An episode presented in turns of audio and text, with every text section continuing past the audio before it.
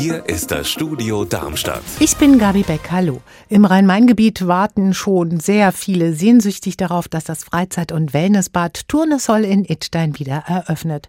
Die Stadt hat das Bad 2019 ja nach dem Konkurs eines privaten Investors gekauft und seitdem für 14 Millionen Euro saniert. Doch jetzt hat am Wochenende ein Brand die Schwimmhalle verwüstet. Birgitta Söhling. Welche Schäden Feuer und Rauchgas hinterlassen haben, ist noch gar nicht abzusehen.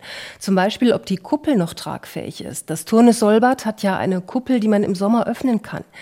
Das Feuer ist im Innern in der Nähe der Rutsche ausgebrochen, hat mir der Bürgermeister gesagt. Es ist noch zu früh, den Schaden zu beziffern. Auch warum das Feuer ausgebrochen ist, wird noch untersucht. Nur eins steht fest. Trotz aller Rückschläge soll das Bad weiter betrieben werden, auch wenn sich die Eröffnung jetzt weit nach hinten verschiebt. Und wir bleiben beim Thema Schwimmbäder in Bad Vilbel, nämlich direkt nördlich von Frankfurt soll eine riesige Therme entstehen. Der Plan ist schon sehr alt. Jetzt könnte die Realisierung Sanierung langsam in die Gänge kommen, meint Anne-Kathrin Hochstratt. Zuletzt war das Problem ja, dass der Bauantrag jahrelang gebraucht hat. Der ist zwar jetzt immer noch nicht ganz durch, aber bei der Stadt Bad Vilbel ist man da zuversichtlich. Es haben Brandschutzmaßnahmen gefehlt. Die wurden von der Investorengruppe jetzt nachgereicht.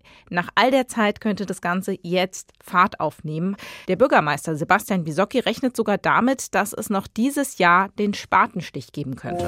Ein rosa Pelikan in unseren Gefilden. In der vergangenen Woche hat er sich tatsächlich an der Staustufe in Frankfurt-Griesheim niedergelassen. Und er hat viele Hobbyfotografen und Filmer angezogen. Aber eine Frage blieb.